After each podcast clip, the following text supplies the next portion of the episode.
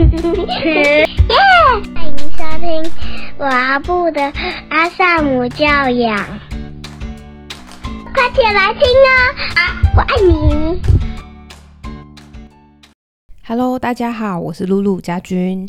那明天就是中秋节了，接下来呢有三天的中秋连假，不知道大家有没有安排好要去哪里玩了呢？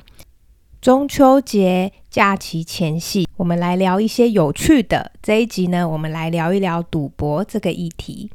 以前呢，孩子还小的时候，就是两个孩子都还在学龄前嘛，我们就会很注重自己的言行举止，比如说就会。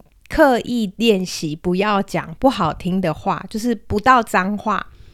只要是不好听的话，我们就会尽量避免。比如说讲什么白目啊、靠边走啊这一类的，我们其实在家都会。我跟我先生有共识，就不要在孩子面前讲这些。那随着孩子越来越大，现在因为叶叶已经小学二年级了嘛，那妞她现在也已经大班。其实他们两个都让我感觉到他们长大了。我觉得这几年可能我的心态上也比较开放一点。那当然也孩子长大了，我觉得他们也开始接触到外面的世界越来越多。尤其是进到小学以后，不能说它是一个大染缸哦，但是小学真的就是各式各样、什么样家庭的孩子都混在那个里面。我在心态上也开始有了一些调整，就是不再像以前那么战战兢兢，然后觉得不能怎么样。我就开始也会在生活中做回那个真实的自己。有时候我也会跟孩子讲，呃。以前我认为不太好的话，比如说我会讲白目啊，我会讲屁股啊，或者我也会讲靠这样子，就是会有一些比较口语性的词汇，我会让他自然的在生生活里跑出来。那我也发现，其实夜夜他上小学之后，他在学校也会学，就是即便我们不跟他讲这些，他有一次就回来，然后就出现了一些新的词汇。那其实有好几次，那我印象比较深刻的是，他就会跟妞说：“你傻逼哦。”那我就想说：“哎，傻逼这个字眼从来没有在我们家出现过。”所以你就知道，孩子他去学校，他会学到一些字眼。那我觉得有些字眼真的还好，就是孩子们他们也讲讲，然后。觉得好玩就好，我觉得还好，无伤大雅。因为至少他们不是讲脏话，我就觉得还可以。所以就是稍微轻松一点的看待。那如果有些时候孩子讲到我真的觉得比较没有那么好听的话，我会问问孩子：“你这个话是从哪里听来的？哪里学到的？那你知道这个话是什么意思吗？”然后有时候你就会发现，其实孩子他在讲某一些话，但他不知道那是什么意思。比如说他会讲智障，但其实他不知道智障是什么意思，他只知道那是骂人的话。那我们就会去跟孩子说明智障是什么意思，然后也会去跟孩子核对他在什么样的情况下会用这个词语对别人讲话。当他这样说的时候，他有什么感觉？他觉得好玩还是觉得很酷？那当他觉得好玩的时候，听的人的感觉会是好玩吗？我们就会透过对话的方式，让孩子有一些觉察，然后重新看看他是不是要继续讲这样的话。那如果以在我们家为例，孩子如果真的有讲粗话的需求，目前为止，因为我们家孩子年纪，他们还没有到讲脏话，可能就是讲一些屁屁呀那种的。尤其是在餐桌上，我就会跟孩子说：现在是吃饭时间，如果你很想讲这些话，可以，那请你去厕所门关起来讲。那我是允许孩子讲的，就给他一个可以的情境。那你就会发现，孩子真的进去讲，他其实去两秒他就跑出来了，因为他一个人待在厕所很无聊啊，他喜欢待在餐桌跟大家一起聊天，所以他就会决定不要讲那个话。所以我想面对呃我们理智中觉得比较不好的习性，或者是觉得比较不好的应对，我会比较希望这些东西。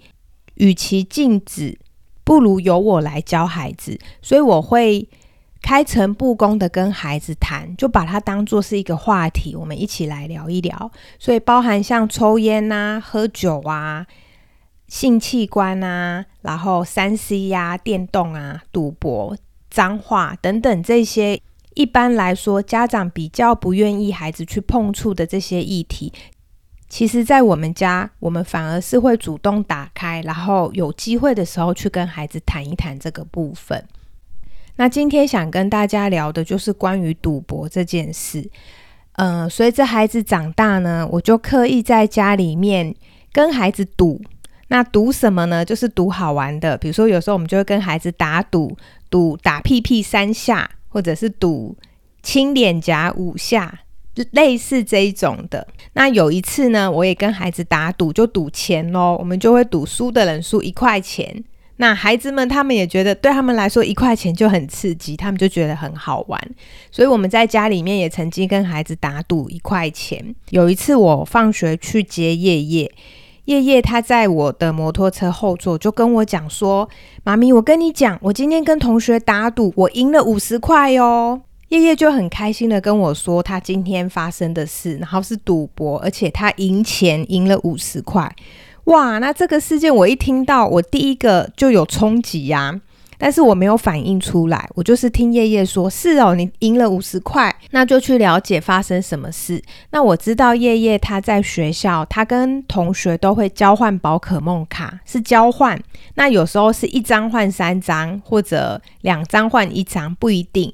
那我认为只要孩子们他们自己可以达成协议，其实我都没有意见，就是都是支持孩子们他们可以对于他们自己的物品有做主的权利的。那叶叶最近就跟他们班的某一个同学，我就称他为同学 B 好了。他最近就跟同学 B 的互动比较多，他们就会交换宝可梦卡。那天他就跟我说，他跟同学 B 在玩猜谜，B 就跟叶叶说：“我现在出一个题目，如果你猜对呢，我这个五十块就给你；如果你猜错就没有。”那后来叶叶呢，就猜第三次的时候猜对了，于是他就得到了那五十块。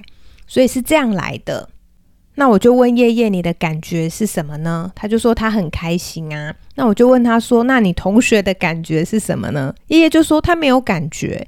那当然，同学 B 不可能没有感觉，只是叶叶没有去看看他同学可能的感觉是什么。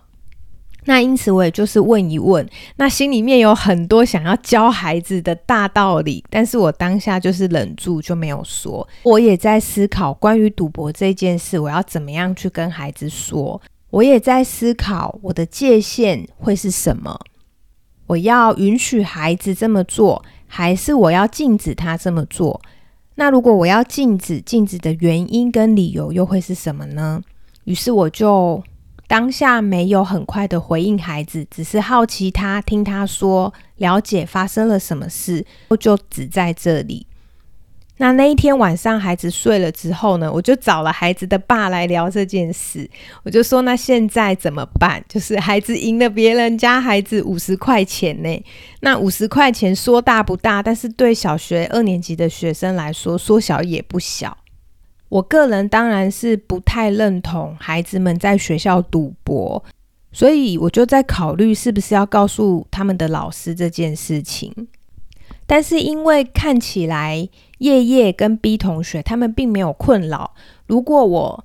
以一个家长的身份去告诉老师这件事，我就会变料杯啊！就是孩子们没有议题，然后妈妈自己觉得不行，所以当我这样做，我可能就会失去孩子的信任。所以我在处理这个事情的时候是很小心的。我在考虑我要怎么处理，可以兼顾到孩子、还有老师、还有整个教学的情境，然后还有包含我自己身为妈妈的界限。那在我跟叶叶了解之后呢，我就发现他在学校跟同学赌博的这个事情是发生在他的课后留园时间，不是发生在白天的上课时间。客服班的老师们因为是不固定的，那叶叶也说他跟 B 同学玩交换宝可梦卡或者是猜谜游戏，都是发生在客服时间的自由时段。就是有时候他们会有一个自由时间，有时候没有。那如果有自由时间，他们才会把宝可梦卡拿出来玩，然后他们才会有后续的赌博的这个事情。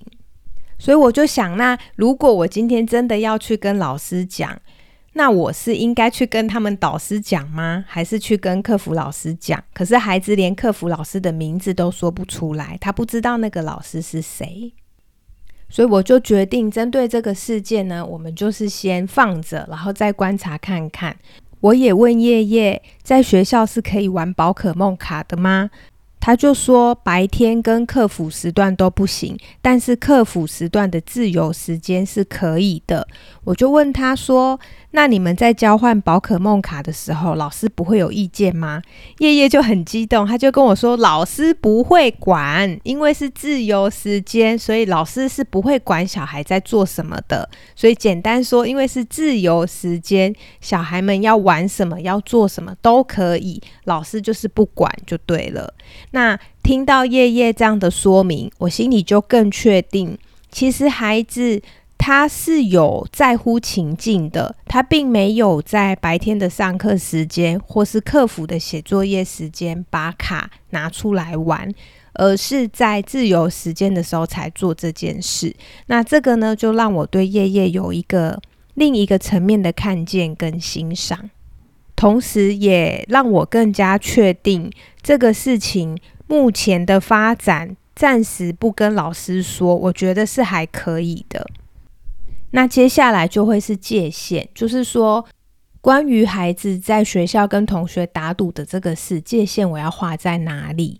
我跟我的先生讨论之后，我们就认为，孩子在学校要跟同学打赌，比如说他们要赌一支铅笔。赌擦布、赌宝可梦卡，他们赌的是小东西或者他们自己的东西，我们认为是可以的，但是不要赌钱，不管那个钱的金额大小是多少，我们都认为对孩子来说，在学校里不要碰触到钱这个议题，会是比较健康的。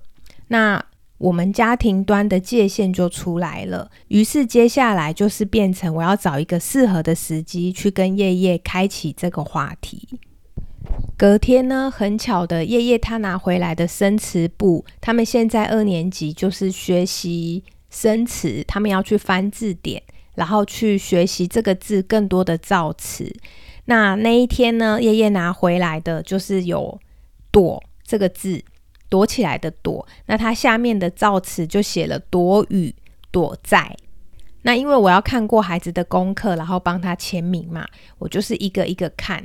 那那一天他一共写了十个词，那躲呢就是其中一个。看过之后呢，我就挑了几个我觉得孩子可能不懂的词，问他：你知道这是什么意思吗？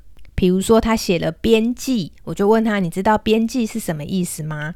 他写了观光，他写了警察，他写了躲债。那我就问叶叶：“你知道躲债是什么意思吗？”他就跟我说：“不知道，但是字典上有，所以我就抄过来了。”所以呢，我就有了一个机会去开启跟孩子谈什么叫做躲债。所以我们就聊起来了，什么样的情况我会需要躲在。那聊一聊，后来叶叶理解了这个词的意思呢，他就有一个很可爱的反应，他说：“哎呀，好恐怖哦！那我以后不要跟人家借钱，要不然我欠别人钱，我要躲起来。”各位爸爸妈妈，如果你们听到孩子这个反应，当下你会如何回应呢？假如我们只是想要解决孩子在学校跟同学打赌的议题，你很有可能就会同意孩子的想法，对，所以你以后在学校不要跟人家打赌。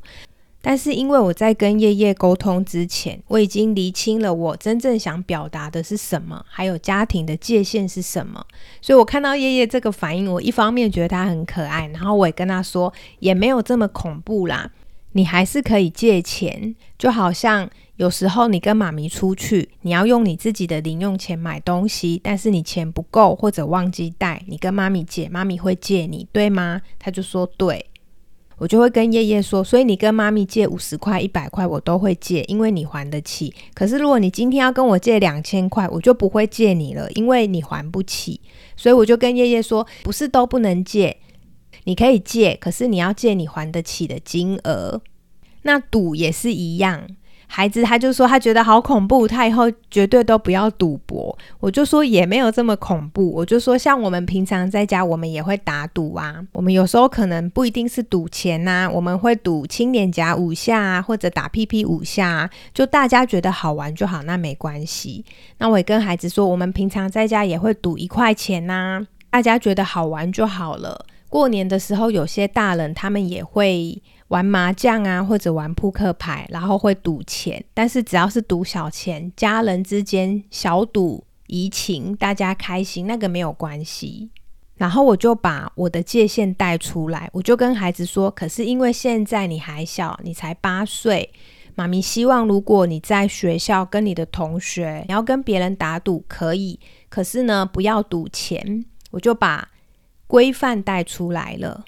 我就跟孩子说，像你在学校跟同学交换宝可梦卡，或者打赌输了宝可梦卡，赢了宝可梦卡，输了一支铅笔，赢了一个擦布，这个妈咪都觉得没关系，因为这些物品是你的，你能够做主，你能够负责。但是钱呢？因为你还没有成年，你还不会赚钱，基本上你拿去打赌的钱，一定都是从你的爸爸妈妈那里来的，对吗？那叶叶就说：“对，我就说对，妈咪希望你在外面如果跟人家打赌，不要跟人家赌钱。等到你长大十八岁了，你要为自己的行为负责的时候，你要赌钱那就可以，但是要记得你要赌你负担得起的钱，不要去借钱来赌，要不然很有可能就会落得一个躲债的后果。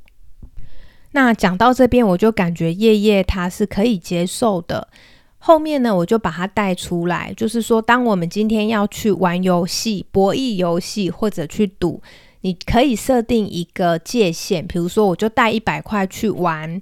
像我们之前也会跟孩子去夹娃娃，那有一次爸爸呢就夹输了九十块，结果什么都没有得到，所以我们都会一直说夹娃娃机就是会嘎起，嘎起是台语吼，就是钱投进去就不见了的意思。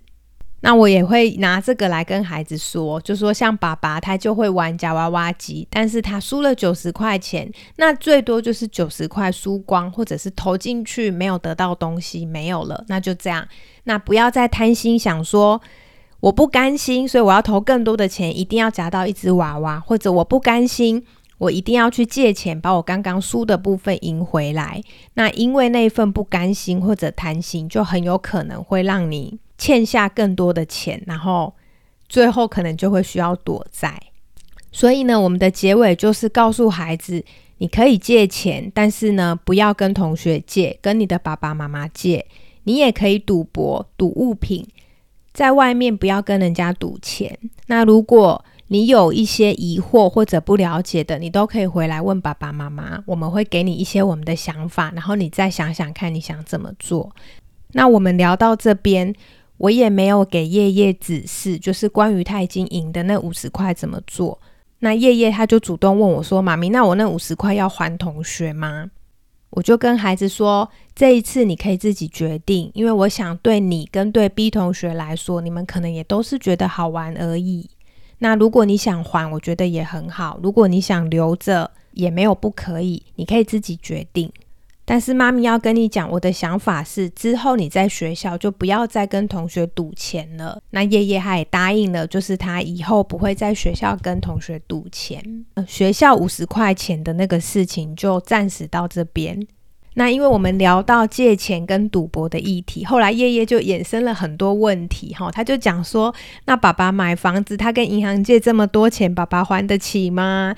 然后我们就讲到，如果爸爸死了，那爸爸欠银行的钱谁要还？爸爸如果身上很多钱，那以后那些钱会变谁的？所以我们就讲到遗产、遗债，还有讲到很多其他相关的议题。这边我就不细数。好，所以我想呢，最近就是刚好叶叶他在学校发生了跟同学赌博的这个事情，那也因为这个事情，我们就得到一个契机，可以去跟孩子聊更多、更宽广的东西。